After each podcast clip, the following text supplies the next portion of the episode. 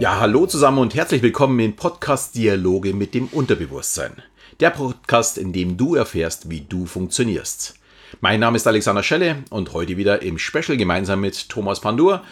Hallo Thomas. Ja, hallo Alexander. Hallo ja, heute wollen wir natürlich mal ein bisschen ins Detail gehen. In den ersten zwei Folgen haben wir so ein bisschen über die Geschichte gesprochen. Wir haben über deine Geschichte gesprochen. Und heute würde ich sagen, erklären wir mal denjenigen, die eben vielleicht sich mit NLP noch nicht so beschäftigt haben, so ein bisschen, welches Konzept steht denn da dahinter. Okay, ähm, normalerweise ist es so, wenn die Leute einen Practitioner gemacht haben, also nach zehn Tagen Ausbildung, dann haben sie eine ganz gute Idee, äh, was NLP ist. Ich versuche das mal in wenigen Sätzen zusammenzufassen. Okay, ähm, NLP beschäftigt sich mit uns Menschen, wie wir Menschen funktionieren.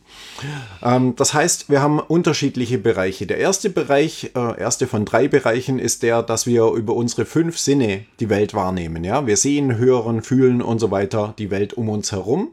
Aber nicht nur im Außen, sondern natürlich auch im Innen. Also intern werden Informationen verarbeitet. Und der Anteil passiert in der Regel unbewusst. Wir können den auch bewusst wahrnehmen, aber vieles davon passiert unbewusst und funktioniert trotzdem. So, das ist der erste Bereich, mit dem wir uns beschäftigen. Der zweite Bereich ist das Thema Sprache.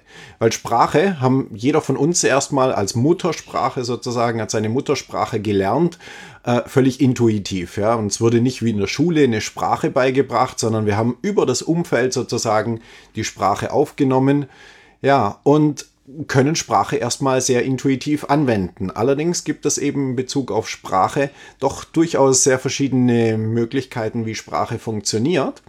Und damit beschäftigen wir uns im NLP sehr intensiv, um das Ganze eben ja sehr viel gezielter, effektiver einsetzen zu können. Dazu gehört natürlich auch die Kommunikation mit uns selber, die wir ja den ganzen Tag haben. Auch die innere Stimme, ja, wenn wir mit uns selber reden zum Beispiel. So, und der dritte große Bereich, mit dem, wir, mit dem wir uns im NLP beschäftigen, ist das Thema Verhalten. Gewohnheiten, Verhaltensweisen, ja, auch hier wieder ein Teil davon ist bewusst, ein Teil davon ist unbewusst. Manchmal machen wir Dinge, die wir nicht machen wollen, manchmal wollen wir Dinge verändern, manchmal wollen wir neue Dinge lernen. Ja, und das ist sozusagen der dritte große Bereich. Und zusammen mit diesen drei Bereichen ja, beschäftigen wir uns damit, wie wir Menschen funktionieren, wie Kommunikation funktioniert, wie wir Beziehungen zu uns selbst und zu anderen aufbauen können. Vielen Dank für diese Zusammenfassung, Thomas. Äh, mir fällt jetzt gerade auf, ich habe so das Gefühl, äh, ich sehe da noch einen vierten Teil, zumindest kam das in, deinem, in deinen Seminaren immer mit drin vor, äh, andere einzuschätzen, andere äh, zu sehen, wie verhalten die sich und wie kann ich darauf reagieren, also sprich die Kommunikation dadurch mhm. zu erhöhen. Ich nehme an, das wirst du in der, im Bereich Kommunikation mit reinbauen oder ja, das gehört zum einen zum Thema Sprache. Wenn ich spreche, wie wirkt Sprache auf andere Menschen? Und es gehört natürlich auch in den Bereich Verhalten. Wie, wenn ich mich verhalte, wie verhält sich eine andere Person? Und gegenseitig natürlich. Gut, äh, kannst du dadurch Veränderungen bei dem anderen herbeiführen durch Sprache? Also tatsächlich, dass der dann, naja, darauf so reagiert, wie du es möchtest, oder bleibt der in seinem alten Verhaltensmuster drin? Ähm, äh, ja, natürlich. Ich beantworte erstmal noch eine andere Frage, die du nicht gestellt hast, die aber da natürlich auch mit dazu kommt, nämlich das Thema Beeinflussung. Äh, da kommt es ja öfters dazu, dass die Leute dann sagen, ja, ist NLP nicht manipulativ, habe ich mal gehört. Ne? So, ähm, Manipulation im Sinne von dazu, dass wir Leute gegen ihren Willen dazu bringen, Dinge zu tun, ist natürlich manipulativ und hat nichts mit NLP zu tun.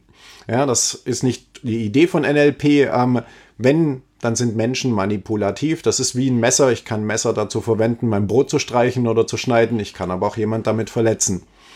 So, und Sprache oder Kommunikation wirkt natürlich immer, da werden wir uns auch noch mal intensiver in einer anderen Folge drüber unterhalten und beeinflusst natürlich auch den anderen. Ja? Wenn ich sage, wie geht's dir heute? So eine ganz einfache Frage. Naja, dann geht der andere sozusagen nach innen und äh, checkt sozusagen, was er als Antwort darauf gibt. Ja, also beeinflusse ich natürlich an der Stelle den anderen. Und damit ja, haben wir natürlich ein Riesenfeld erstmal. Hast du gerade nochmal die Kurve bekommen. Denn NLP ist natürlich manipulativ, genauso wie jede Kommunikation manipulativ ist. Sich dagegen zu wehren, macht man natürlich aufgrund dessen, dass es immer in diese Ecke geschoben wird. Aber den wenigsten Leuten ist einfach klar, dass sie eigentlich bei jeder Kommunikation versuchen, den anderen zu manipulieren. Und auch wenn sie nur versuchen, ihn nicht zu manipulieren, manipulieren sie ja in einer gewissen Weise schon. Und gerade, äh, ich komme ja aus dem Vertrieb, äh, da ist natürlich das Ziel, den anderen dazu zu bewegen, zu kaufen. Und dann überlegt man sich natürlich sehr gut, äh, was sind seine Schwachstellen, mit wem, äh, wo kann ich ihn ansprechen, er, welcher Sinneskanal funktioniert für ihn am besten, wie kann ich sie mir am besten beschreiben? Oder kann ich sie ihm sichtbar machen, äh, was er für ein Ziel hat, kann er es vielleicht fühlen.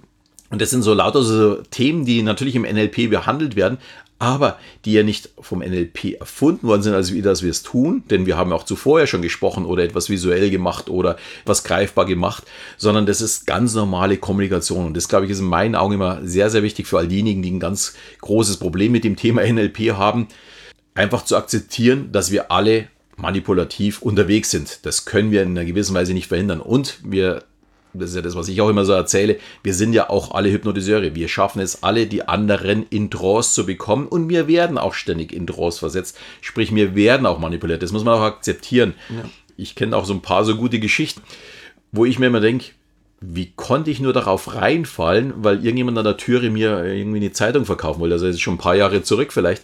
Aber wo ich mir dann denke, hey, ich kenne diese Techniken alle und trotzdem bin ich drauf reingefallen. Mhm. Ich weiß nicht, wie es dir da geht, Thomas, ob du auch solche Geschichten kennst, wo du sagst, hm, äh, ist mir auch schon passiert, dass mich jemand hier irgendwie jetzt ausgetrickst hat, dass ich was gekauft habe oder irgendwo gespendet habe oder irgendetwas getan habe, wo ich eigentlich nicht wollte. Und obwohl ich weiß, wie die Technik funktioniert, bin ich drauf äh, reingefallen.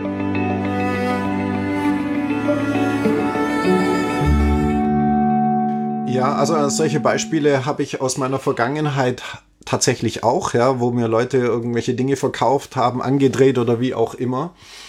Ähm, ob neuester Historie kann ich mich jetzt aktuell an nichts erinnern, aber vielleicht ähm, meiden mich diese Leute mittlerweile auch. Das könnte sein. Ja, gut, aber so dieses Thema Reziprozität, dass wenn jemand dir etwas gibt, ja, dass gut, du automatisch dieses Prozesse, Gefühl hast, ja. genau, dass du automatisch das Gefühl hast, du musst dem anderen auch was geben. Davor kann man sich echt bei dem größten Wissen nur kaum schützen davor, das stimmt, weil ja. es eine normale Kommunikation ist. ist äh, wir sind einfach Gruppentiere, Herdentiere, die miteinander kommunizieren möchten ja und äh, miteinander auskommen möchten. Und dann mhm. sind es einfach Prozesse, die bei uns so im Unterbewusstsein Unterbewusstsein ablaufen, die wir vielleicht schon wissen als Fachleute, aber trotzdem nicht zu 100% ausschalten können. Also sprich, äh, wir sind alle manipulativ äh, unterwegs, dafür braucht man kein NLP. Und wenn sich ein NLPler äh, anfängt, hier wirklich bewusst zu spiegeln oder bewusst auf Dinge Wert zu legen, ja gut, das fällt mittlerweile auch schon die meisten Laien auf, erfreulicherweise, weil davon ja. bin ich auch ein ganz, überhaupt kein Fan davon. Ja, und ähm, also ich denke mal, ein wichtiger Punkt an der ganzen Geschichte, und das steht erstmal vor den ganzen Techniken, Sprachmustern und so weiter, ist die Art und Weise, was für eine Einstellung hat eine Person. Und das ist sozusagen auch der erste Punkt, das hatte ich vorhin ja schon mal gesagt, die Leute, die zu mir kommen, die sind ja bereit, sich mit sich selber zu beschäftigen. Und wer so etwas macht, der hat verstanden, dass es viel einfacher ist, sich selber zu verändern, wie andere Leute zu beeinflussen oder zu manipulieren. Und von dem her, denke ich, ähm, hat Alexander völlig recht an der ganzen Geschichte. Ähm, natürlich, wir werden jeden Tag beeinflusst, ja, vielleicht sogar manipuliert, brauchen ja bloß einen Fernseher anmachen oder im Internet oder Zeitung oder Freunde oder wer auch immer. Ja, jeder versucht uns irgendwie zu beeinflussen. Und das natürlich dann auch mitzubekommen, beziehungsweise mitzubekommen, wenn du vielleicht andere Leute beeinflusst, in die Richtung, die weder du noch der andere möchte, ist ein sehr spannendes Thema. Ja, das Interessante dabei ist ja im Grunde dass Manipulation immer so negativ klingt, obwohl es jeder tut. Jeder äh, empfängt auch die Manipulation. Äh, man müsste es einfach mal aus diesem Negativen rausnehmen und es bewusst wahrnehmen mhm. und dann kann man drüber schmunzeln. Es ist ja auch schön, wenn ich mit einer Reziprozität beeinflusst wäre. Da ist immer diese Geschichte, wo die Rosen geschenkt werden. Ja, man hat ja auch ein Lächeln dafür bekommen. Man hat eine Rose bekommen und dann ist man vielleicht auch tatsächlich bereit, was weiß ich, zwei Dollar oder fünf Dollar war ja damals so dieses, wo, wo dann gespendet worden ist. Und es ist ja auch was positiv, wenn man so miteinander umgeht. Und ich glaube auch immer, gerade mit Reziprozität, also wenn ich jemand anders was gebe, das kann ich nicht mehr als äh, nicht zu wenig machen, denn ein Lächeln zu bekommen ist ja schon was Wunderschönes. Ich habe auch heute wieder eine Abschlussfrage für dich. Okay. Ja, nicht ganz so schlimm wie gestern. Und äh, auch was Manipulatives. ein Gerät, das in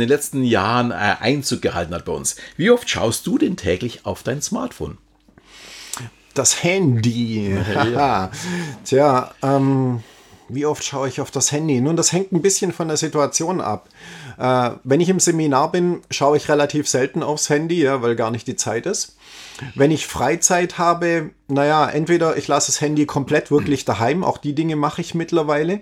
Und das Spannende dabei ist ja wirklich, für sich selbst auch mal mitzubekommen, was macht dieses Ding mit einem. Ja, es ist ja eigentlich dafür designt, dass Handys oder andere technische Geräte uns dienen. Aber die Frage nach dem Meister, die hat sich manchmal durchaus schon umgedreht. Und ja, ich ertappe mich natürlich auch dabei, dass ich wirklich ähm, da vielleicht das eine oder andere Mal auch zu oft drauf gucke und krieg mit, hey, was mache ich eigentlich gerade hier, um es dann auch mal wieder auszuschalten und Podcast zu hören.